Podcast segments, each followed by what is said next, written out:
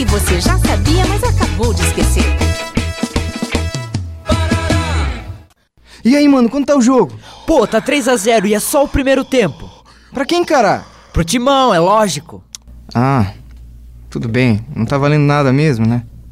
Bem, amigos da Rede Povo, voltamos a transmitir o segundo tempo desta partida beneficente. Um verdadeiro jogão de bola para você, espectador. Oh, bola, trave, não quero